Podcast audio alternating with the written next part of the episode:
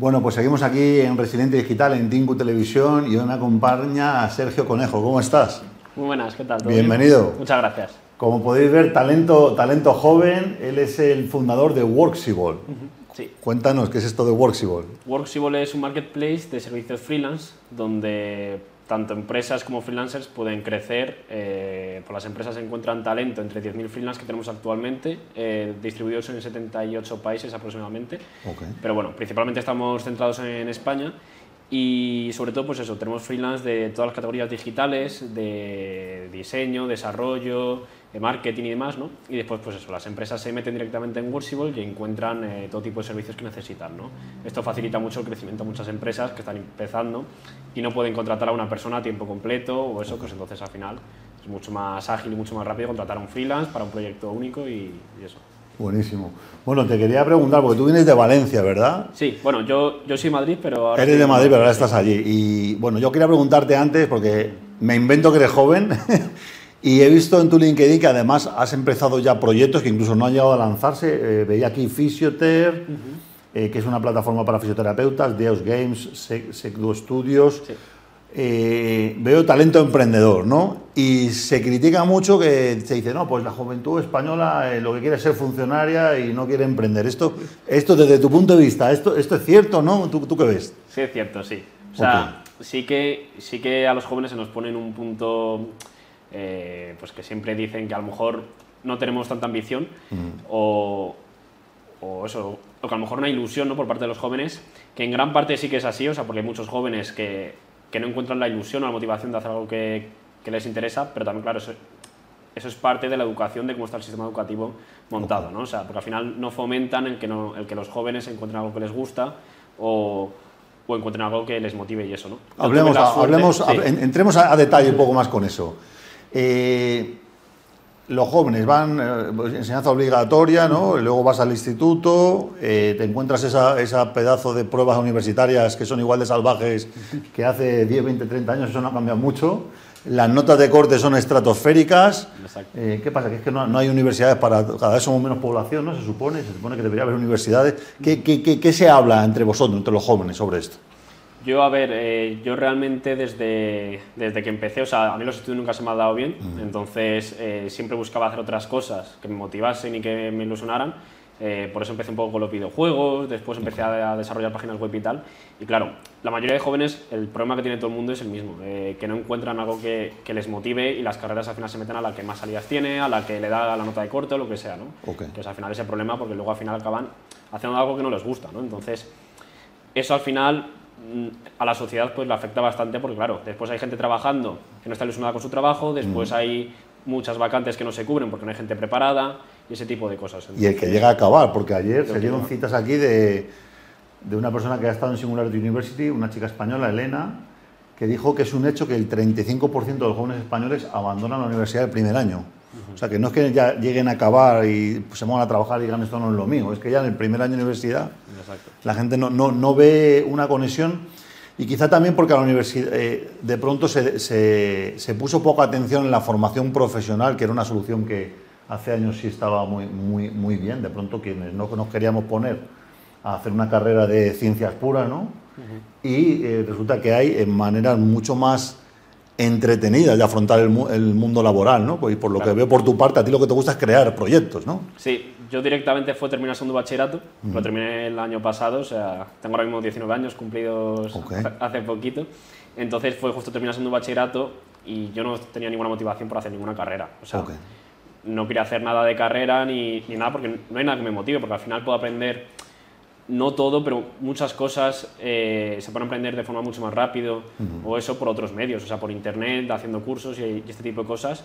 Y entonces yo directamente me salió justo la oportunidad de, de ir a Lanzadera, eh, Ok. que es la aceleradora de Juan Roch, el, el dueño de Mercadona, que está en Valencia, y entonces ahí he aprendido muchísimo más en un año que llevo allí que lo que podría aprender seguramente en cuatro años en, en haciendo ADE o este tipo de carreras. ¿Qué, qué, qué, qué áreas del mundo empresarial o del mundo tecnológico viste más adecuadas para ti? Eh, ¿Aprendiste más temas de gestión, temas de programación o temas de...? A ver. O un poco de todo, Sí, o sea, yo soy un perfil técnico porque yo desde pequeño me ha encantado el desarrollo de videojuegos, desarrollo de páginas web y tal. Y eso lo he aprendido totalmente de forma autodidacta, pues eh, a base de ver vídeos, a base de, tutoriales y tal. Pero claro, también a la gente, o sea, la gente también tiene que saber buscar y, y, quiere, y quiere tener que... Y quiere... Eh, perdón. Y tienen que querer eh, aprender, porque claro, porque si no quieren aprender o ven un curso y ya dicen, no, es que no, es que no aprendo. Claro, es que para aprender tienes que dedicar muchas horas, dedicar mucho tiempo y eso. Y tener disciplina también, ¿no? no procrastinar. Hablábamos aquí muchas veces con, con Juan Carlos del tema de que existe mucho ruido ¿no? en Internet, hay mucha información y, el tú tener, encender un ordenador que es una ventana al mundo. Y mucho humo también. Y mucho humo lo puedes dedicar a perder el tiempo completamente haciendo scroll en una red social o puedes meterte en un curso del MIT donde te enseñen lo último de lo último en tecnología, ¿no? Y encima que hay muchísima información totalmente gratis, que es muy fácil encontrarla, pero es eso, o sea, que al final mucha gente eh, prefiere estar haciendo otras cosas que, que realmente aprender o formarse, ¿no? Y después también que la gente se piensa que es muy fácil. O sea, que luego se meten y dicen, mira, quiero hacerme rico de la... El pelotazo, ¿no? Doy a mañana y ya está, me veo un curso de cómo ser millonario y ya está. No funciona así. Yo, de hecho, tengo varios proyectos, que ha dicho, por ejemplo, tengo un proyecto que lo comencé y tal, porque lo comencé, porque está aprendiendo una nueva tecnología, empecé a hacer con empecé a hacer cosas con esa tecnología, porque así es como creo que se aprende, o sea, al final se aprende... Prueba y error. Practicando, eh, la cagas, vuelves a intentarlo y así, ¿no? Entonces empecé con eso y, claro, eh, ahí vi pues eso, que el modelo de negocio a lo mejor no, no cuadraba mucho, después estaba dedicando mucho tiempo y tampoco tal, entonces al final pasa otra cosa y, ya está. También creo que es algo importante que, la gente no se enamore de un proyecto, porque un proyecto también hay que saber que si no funciona, quitárselo cuanto antes mejor y ir a por el siguiente. Como dicen los chinos, ¿no? que un negocio no es un hijo, eh, no hay que dudar en, en abandonarlo y hacer una cosa, ¿no? Cuéntanos esa experiencia que has tenido en, Lanzadera, que está teniendo muy buena fama. Vamos a tener que hacer un desplazamiento allí para conocer qué es lo que están haciendo. Eh, ¿Esto de Lanzadera, se abre una puerta y tú entras en Lanzadera o no? ¿Cuál fue el proceso? No es para nada fácil. O sea, es un proceso largo de unos tres meses más o menos, proceso de selección. Entonces, tú aplicas o ellos te envían un correo y te dicen, oye, que estamos interesados en que nos manden la aplicación, eh, porque tienen un equipo muy grande que buscan startups nuevas y eso. Entonces tú aplicas, eh, aplican en torno a unas... Yo en el que entré entraron unos, o aplicaron unas mil empresas, creo que fueron unas mil cien empresas aplicaron. Y entonces, después del proceso eh, que aplicas ya, tienes en total de cuatro pasos, que el primero tienes que enviar un vídeo de introducción y explicar, tal. Después el segundo te hacen una entrevista. Después te hacen un análisis más o menos de cómo va la empresa, los números, un poco más eso de, de negocio, ¿no? Y ya después el último paso ya es hacer una jornada de preaceleración donde ya hay la última fase, ya entras entra en torno al 5% de las empresas. O sea, el 5% de empresas que, que, aplican son las que, son las que consiguen entrar luego. O sea, que es algo, es algo complicado. ¿Y, y Worksible ya lo tenías, eh, digamos, terminado cuando entraste ahí o estaba en eh, construcción? Teníamos las primeras métricas eh, en torno a unos 200 freelance. O sea que sí tenía el, el MVP, el producto mínimo viable, sí, estaba funcionando. sí, o sea, estaba funcionando, lógicamente ni al 20% de lo que soy, okay. pero por lo menos funcionaba, teníamos primeras métricas. Y hablas en plural, porque sois un equipo. Eh, ahora sí somos equipo. Cuando yo empecé era yo solo, pero, pero siempre me gusta hablar en plural porque considero que, pues eso, ahora sí que hay un equipo, entonces hay que hablar en plural. Y ya ahora mismo somos siete personas eh, que están colaborando y tres personas a tiempo completo allí en Valencia. Ok, perfecto. Una persona de marketing y una persona de, ventas. Estamos ahora aumentando equipo también para, para, eso, para, para crecer más y, y, llegar a más. Muy bien. Bueno, eh, tú sabes que, que en España, eh, bueno, esto del trabajo temporal, sabes que por la situación política que hay, el trabajo temporal está como, bueno, como, como parece como perseguido, ¿no?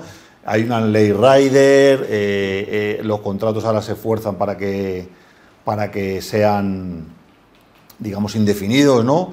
Pero la realidad, como hemos hablado antes con Fernando, la realidad es que en España hay un 98% de empresas pequeñas que no pueden afrontar contratar más personas full time, sino que necesitan este trabajo, que es lo que hacéis en Workshops, ¿no? Disponibilizar talento y fuerza laboral en pequeños trozos, ¿no? Eh, ¿cómo, ¿cómo, se está yendo esto? ¿Cómo se está yendo esto? ¿Las empresas eh, ven una solución por este lado? A ver, muchas de las empresas que hay eh, sí que ven esto, lo ven como una opción que es mucho más asequible, mucho más ágil, mucho más rápida, porque al final también la rotación de las empresas actualmente es muy alta, sobre todo en los perfiles más jóvenes.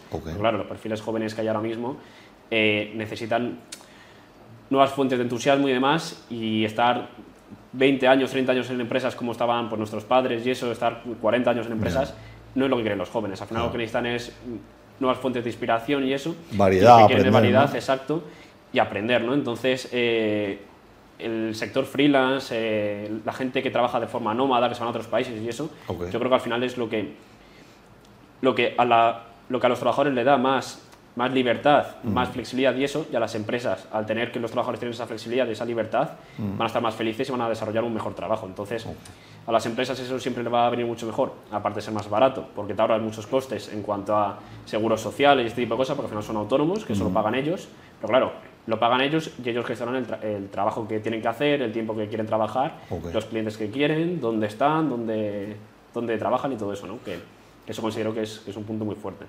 Otro, otra cosa que yo quería desmitificar aquí, porque yo sé que tú lo sabes, es el tema del dinero, ¿no? Mucha gente critica estas plataformas que dice, ah, bueno, es que me van a pagar muy poco porque son plataformas de estas que trabajan por horas y al final te comparan con el salario que a lo mejor puede estar cobrando por horas una persona en Venezuela o en Argentina. Pero yo sé que trabajando en este formato se puede ganar mucho dinero. ¿Es cierto esto o no? Los que son realmente profesionales y... Nosotros nos estamos centrando en el mercado español porque sí que es verdad que hay muchos países que la competencia no es una competencia ética o que sea digna, o sea, porque competir eh, con países de la India, eh, Pakistán y estos países, pues no, son, pues no, es una competencia que sea, pues eso, o sea, que a lo mejor tiran los precios y al final un español tiene que, tiene que, acabar tirando los precios para poder competir. ¿no? Entonces nosotros nos estamos centrando sobre todo en la calidad, en ofrecer una calidad eh, a las empresas, que es lo que necesitan realmente, y que no sea un freelance que a la semana tengas que buscar otro freelance nuevo porque, porque no te sirve. Y sí que es verdad, o sea, que, que, los profesionales y los que lo hacen bien y tienen buenos clientes y tal, pues ganan mucho dinero. En Estados Unidos, sobre todo, que son los países que más, que más freelance usan y eso, eh, tienen, tienen incluso a freelance ganando pues 300.000 euros al año. No es lo normal, o sea, son casos de éxito, lógicamente, pero, pero sí se puede vivir bastante bien. Y aparte la libertad que tienes, que no es lo mismo que, que trabajar una empresa. Que también es lo que quiere mucha gente, ¿no? De pronto especializarte en un trabajo que puedas trabajar a lo mejor un unas pocas horas por la semana y el resto estar a lo mejor haciendo surf en la playa o donde tú quieras. ¿Cuáles son, según, según tu punto de vista, según los datos que tenéis, las profesiones que tienen más tendencia a crecer al futuro de este formato? Pues sobre todo eh, marketing, el diseño, el copywriting y esto. Al final muchas empresas ahora mismo se están digitalizando y necesitan servicios pues eso, para hacer una página web, de un logotipo, eh, contenido para redes sociales, llevar un blog y todo esto. Entonces todo esto para las empresas, que cada vez se crean muchas más empresas, cada vez hay gente pues que emprende y eso. Eh, al final todos estos, este, este tipo de servicios son los que más, los que más tiran, los que más necesitan. Y profesiones así raras que de pronto te dirías que jamás lo hubiera tenido en, una plataforma, jamás me hubiera, jamás me hubiera pensado yo que, que este trabajo podía existir o... Pues, a ver, es que hay de todo y realmente tampoco lo ves raro porque, porque al final ya cualquier cosa puedes desarrollar digitalmente, ¿no?